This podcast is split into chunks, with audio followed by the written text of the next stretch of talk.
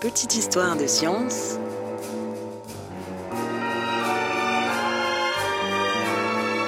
avec Étienne Gis.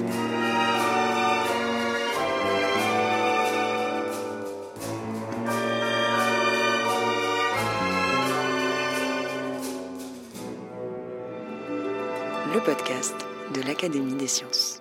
Face à moi, j'ai Justine Fabre qui est responsable du service de publication de l'Académie des sciences, qui a un nom un peu plus compliqué. Quel est ce nom? Il fait partie de la direction du patrimoine et des ressources scientifiques Voilà. de l'Académie des sciences. Alors vous allez tout nous expliquer tout ça. Moi, ce qui m'intéresserait de discuter avec vous, c'est euh, votre conception de ce qu'est une publication en 2023, ce qu'est la science ouverte, que les gens ne savent pas trop ce que ça veut dire, comment fonctionne une publication scientifique et quelles sont les, les idées philosophiques que vous essayez de, de défendre à ce propos. Vaste programme. Alors commençons par le début. Alors, bah, une publication, c'est tout simplement le fait de rendre public quelque chose. Donc, en réalité, ça peut prendre énormément de formes différentes. Et rien que le fait euh, d'écrire euh, un billet de blog, euh, de mettre en ligne vos photos de vacances sur Instagram ou toute démarche de ce type peut s'apparenter à une publication. Après, on peut euh, adjoindre à ce phénomène de rendre public un travail d'éditorialisation où on se fixe une ligne éditoriale avec un, message qu'on souhaite euh, faire passer, euh, une image de soi qu'on cherche à donner, si c'est soi qu'on essaye de mettre en vente, si j'ose dire, une, une politique de communication institutionnelle, etc. etc. Et donc ça peut euh, aussi bien consister à euh, se trouver une ligne en tant que créateur de contenu justement sur un réseau social en disant qu'on veut plutôt des images léchées comme ci, comme ça, euh, ou au contraire qu'on souhaite plutôt, si on a une maison d'édition d'ouvrages par exemple, publier des livres qui sont plutôt destinés à un public, un public jeunesse, un public professionnel, etc. etc. Et donc dans ce- cette, euh, cette visée d'éditorialisation, il y a la publication scientifique euh, de niveau recherche ou de niveau enseignement, donc là, différentes branches d'éditorialisation possibles, dont peuvent s'emparer euh, des maisons de plus ou moins grosse taille. On peut aussi faire de, de- de l'éditorialisation à compte d'auteur. C'est vraiment très très... Alors, ce qui Très m'intéresse dans vaste. ce que vous dites, c'est que vous avez parlé de publications de divers types, mais vous n'avez pas prononcé le mot d'évaluation. C'est-à-dire qu'une publication n'est pas forcément, n'est pas nécessairement évaluée. Non, c'est tout à fait décorrélé et euh, même au sein d'un type de publication, par exemple la publication scientifique, il peut y avoir des publications non évaluées. Euh, il s'agit juste d'être parfaitement transparent sur cette non-évaluation, si, euh, si, si elle existe. Peut-on dire que quelque chose, euh, une non-évaluation existe, c'est un autre débat.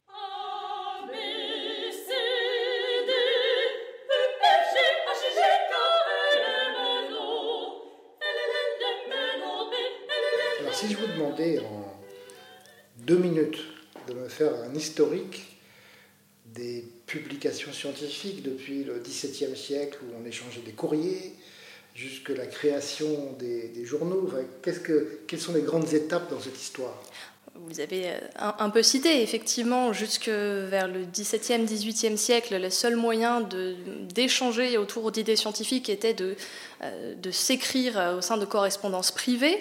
Euh, au XVIIe siècle, ont commencé à naître les sociétés savantes, euh, et notamment les académies, pour un petit peu centraliser et coordonner, je dirais, ce- cette correspondance, puisqu'on pouvait écrire à une personne en particulier qui ensuite euh, partageait ce que vous lui aviez écrit avec ses confrères. Donc ça évitait d'arroser tout le monde avec ses lettres. Recopier à la main. Oui, ou même pas forcément. On pouvait au moins en faire une lecture, une lecture publique.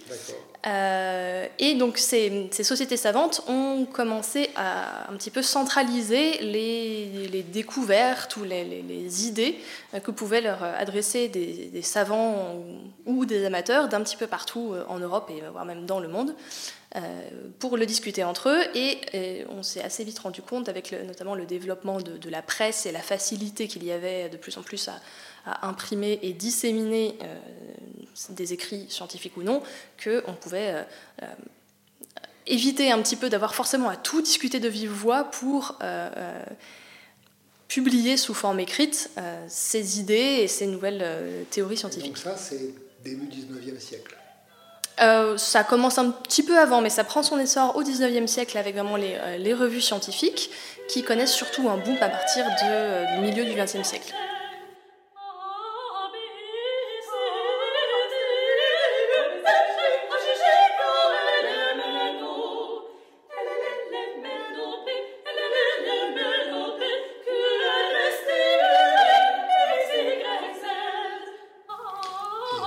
Moment arrive la, la crise économique, le sentiment, la révolte des scientifiques face à la mainmise des éditeurs commerciaux sur ce qu'ils considèrent leur travail et leur propriété alors, ce phénomène de concentration éditoriale ne s'observe pas dans toutes les disciplines scientifiques. Euh, il est beaucoup plus prégnant euh, dans le secteur des STM, sciences techniques médecine, où des éditeurs ont réussi à, mettre en commun leurs forces ou à se racheter les uns les autres de façon à former des sortes de, de, machines de guerre économiques pour euh, racheter la propriété de, revues, mettre à disposition des moyens, euh, des moyens éditoriaux de très grande qualité, il faut, il faut le dire, hein. euh, et donc à, opérer dans une situation de quasi-monopole. Cette situation ne se retrouve beaucoup moins du côté des sciences humaines et sociales, où l'édition est encore beaucoup le fait d'éditeurs publics ou en tout cas privé-public, euh, avec notamment aussi une, prédominance d'autres types de publications qui sont les monographies. Mais en tout cas, dans le secteur de DSTM, euh, plus, plus on a avancé dans le XXe siècle, et notamment à partir de la Seconde Guerre mondiale, plus il y a eu ce phénomène de concentration, et plus notamment les bibliothèques ont été embêtées par le prix qu'il fallait payer pour s'abonner à toutes les revues que les, que les chercheurs avaient besoin de lire. Parce que non seulement il y a eu un souci de de concentration éditoriale et de hausse des prix, mais aussi de multiplication des canaux de communication, des revues scientifiques. Et euh, on, s'est vite rendu compte que la facture augmentait au prix à l'unité, mais aussi à la quantité. Alors les bibliothécaires s'en sont rendus compte assez rapidement parce que c'est en quelque sorte eux qui payaient. Mais selon vous, à quel moment, enfin quelle période, les, les auteurs eux-mêmes, euh, qui la plupart du temps étaient euh, souvent des fonctionnaires euh, qui ne réfléchissaient pas à l'aspect financier de, leurs travaux. J'en suis un premier exemple. J'ai mis très longtemps avant de comprendre qu'il y avait des questions financières derrière ce que j'écrivais. À quel moment les choses se sont passées? Et vous parlez de sciences humaines. Est-ce que je me trompe en disant que cette crise, cette prise de conscience des scientifiques euh, n'a pas encore eu lieu du côté des sciences humaines et sociales? Je, pense que euh, en sciences humaines et sociales, euh, comme dans sciences et techniques et médecine, personne ne peut euh, ignorer ce qu'est la science ouverte et à quoi elle sert. Ce qui est certain en revanche, c'est que la pression des prix est moins forte pour l'instant dans, dans, ce domaine des SHS, que l'attachement des chercheurs envers le, travail fourni par leurs éditeurs est plus forte qu'en STM. et que donc il y a peut-être disons que les chercheurs de SHS savent ce qu'est la science ouverte, mais euh, en voient moins, peut-être un petit peu moins, l'intérêt euh, économique. Euh, et donc pour les, les STM, c'est plutôt dans les années 90, au début des années 90, que, que les chercheurs ont commencé à se rendre compte que ce modèle économique allait être difficilement soutenable euh, et notamment dans des domaines, euh, le domaine de la physique et des mathématiques. Ce sont eux qui ont lancé un petit peu le, oui, Vous parlez de modèle économique, j'en suis convaincu, vous avez raison, mais la question que je me pose, c'est est-ce qu'il n'y a pas aussi une question morale? Euh, le, le, souhait nouveau, me semble-t-il, par la communauté scientifique, que ce qu'ils écrivent, dont tout le monde pense que c'est magnifique, remarquable, utile pour l'éternité, est-ce qu'ils écrivent doit être accessible à tous y compris, et c'est un exemple important, y compris dans les continents défavorisés, par exemple. Donc est-ce que euh, ça correspond à peu près à l'arrivée d'Internet? Ça correspond à l'arrivée d'Internet, mais euh, il faut bien garder en tête que la, science ouverte n'est pas forcément se passer entièrement des éditeurs, puisque vous parliez d'évaluation euh, il, y a quelques, instants.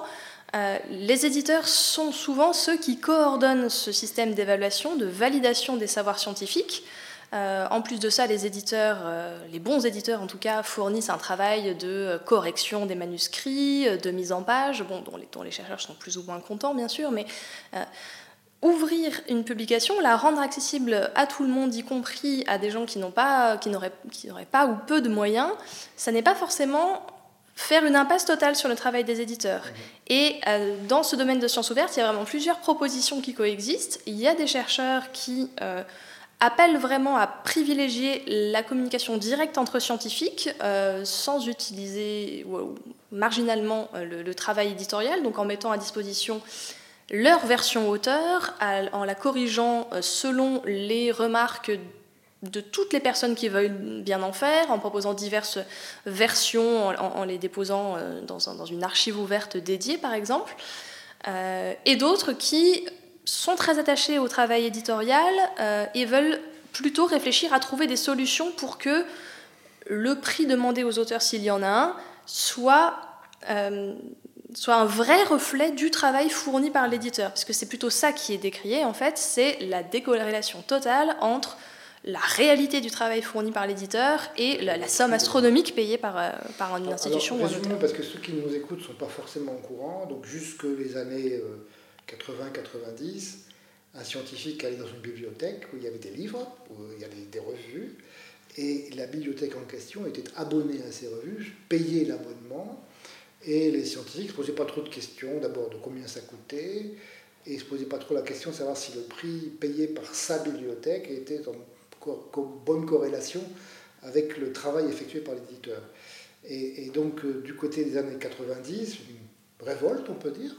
On peut, présenter ça comme ça? Une révolte?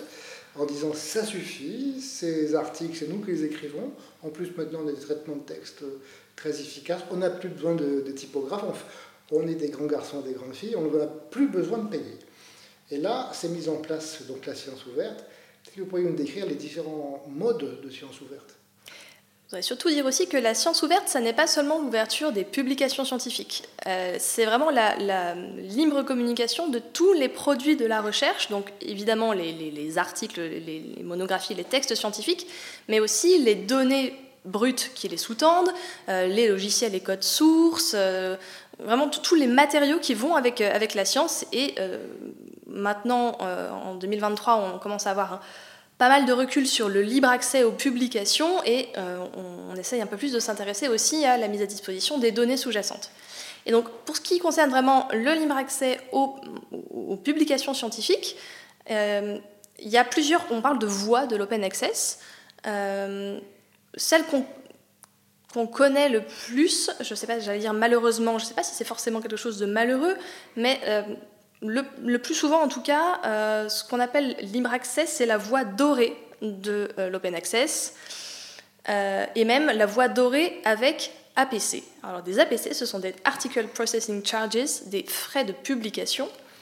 Et le, principe de cette voie dorée avec APC, c'est que l'éditeur dit aux auteurs, écoutez, je suis tout à fait d'accord avec vous, il faut qu'on ouvre les articles, que tout le monde puisse les lire, on va les mettre sur Internet accessible à tout le monde, mais comme vous comprenez, je me suis donné beaucoup de mal pour ça. Euh, je vais vous demander à vous, auteur, de me payer pour que je puisse euh, mettre votre, votre article en ligne. Et ce sont ces APC d'ailleurs qui sont souvent complètement décorrélés du, travail fourni. Ce qui, en fait, euh, dépend beaucoup de la discipline, parce qu'il y a des disciplines où demander 2000 euros d'APC pour un article, c'est rien du tout.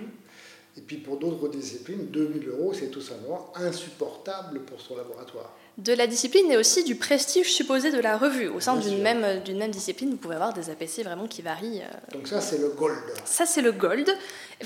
c'est un gold un peu dévoyé. Hein. Au, départ, le gold, euh, c'est inclus dans le nom, si j'ose dire, c'était censé être la meilleure voie de, l'open access.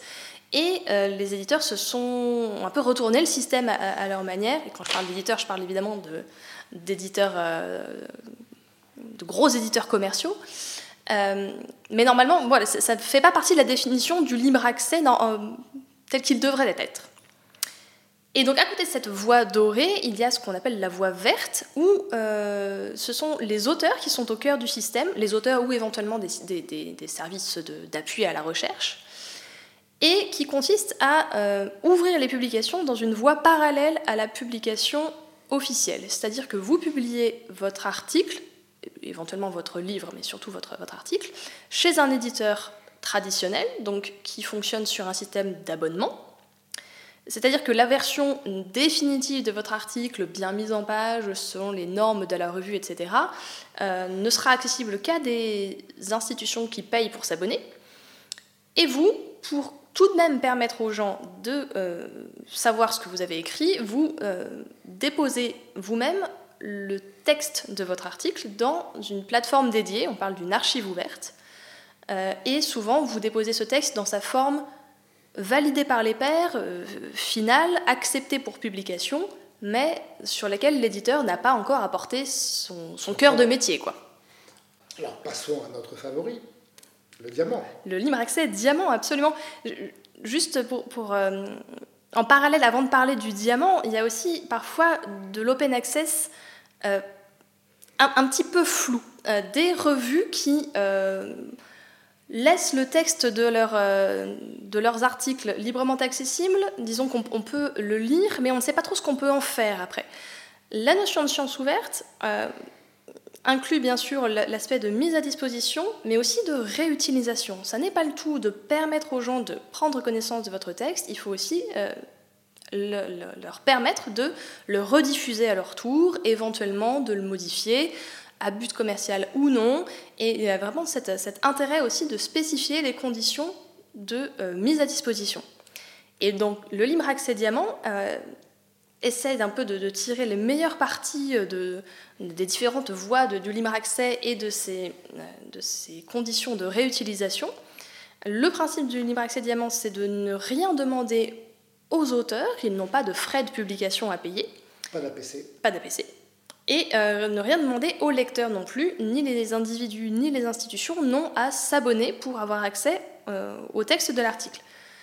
Bon, ça coûte quand même cher parce qu'il euh, faut bien préparer ces articles pour les mettre à disposition dans de bonnes conditions, pour faire en sorte qu'ils puissent être trouvés sur Internet, que des lecteurs avec des difficultés de, d'accès de, lecture, par exemple, puisse euh, le lire avec une synthèse vocale, etc., etc. Et donc tout ce travail d'éditorialisation, il faut trouver un moyen de le financer. Actuellement, ce sont surtout de grandes institutions, euh, de grands acteurs de la recherche publique qui peuvent se permettre de publier en libre accès diamant. Euh, mais évidemment, ce n'est pas donné à tout le monde. ne plus les abonnements qu'ils payaient jadis. Alors, on ne paye plus les abonnements aux autres ressources, mais peut-être que parfois aussi, ils ne reçoivent plus les subventions qu'ils pouvaient percevoir quand ils étaient dans, rattachés à un éditeur privé qui faisait payer des APC. Voilà, alors deux questions pour terminer. Premièrement, est-ce que vous êtes optimiste sur cette, cette révolution? Parce qu'on peut parler d'une révolution, on est en plein dans une révolution, hein. il y a plusieurs solutions qui se présentent. Est-ce que vous êtes optimiste sur ce que ça va donner dans quelques années?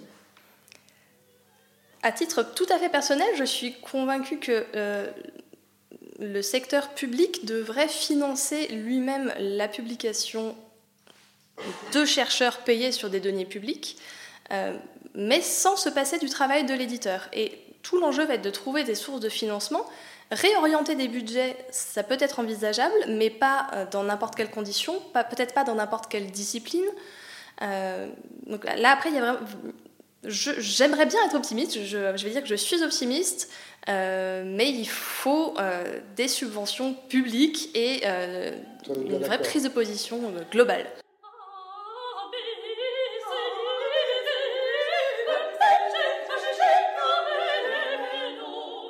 J'ai encore une question qui, je sais que ça ne va pas vous plaire, mais je la pose quand même.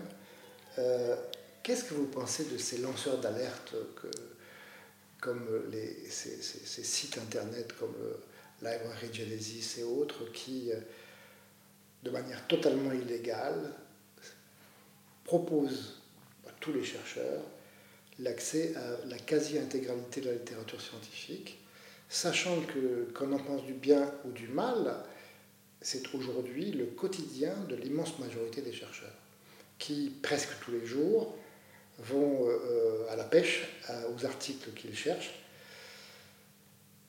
de manière gratuite, mais euh, piratée. Je pense que c'est un, bon modèle de ce que nous devrions réussir à faire si on pouvait y mettre les moyens euh, nécessaires. Très clairement, ce, type de plateforme séduit par sa facilité d'utilisation. Alors que, euh, À côté de ça, les, professionnels de l'information scientifique et technique, les ingénieurs de recherche, les chercheurs, mettent vraiment beaucoup euh, de moyens humains informatiques pour développer des proxys, pour euh, conclure des contrats, euh, pour négocier à l'échelle nationale, par exemple le consortium Couperin. Mais ces solutions parfaitement légales, oui, elles nécessitent davantage de clics pour accéder aux articles, euh, et pourtant, on essaye de développer des add-ons pour les, euh, navigateurs, etc. etc. Donc, utiliser ce genre de plateforme nous montre ce que pourrait être le résultat final si on réussissait à avoir les bons outils informatiques pour préparer euh, les usages des chercheurs. Donc en ce sens, ça me semble tout à fait stimulant pour, pour favoriser justement le, de nouveaux outils et aider encore davantage les chercheurs. Très bien. Eh bien, Justine, un grand merci pour cette interview. Donc, je vais chercher de la musique.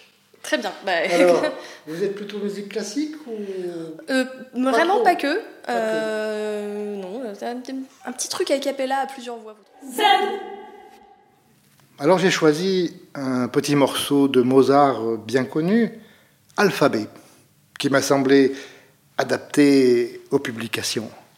C'est extrait d'un concert intitulé Entre les mots, la plasticité de la langue, joli titre, organisé par la Fondation Hippocène en 2012. Les chanteuses euh, s'appellent Tatiana Prost, soprano, Julia Jérôme, soprano, et Magali Paliès, mezzo-soprano.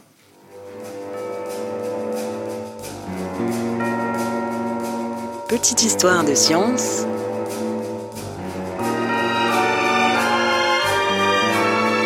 Avec Étienne Gis.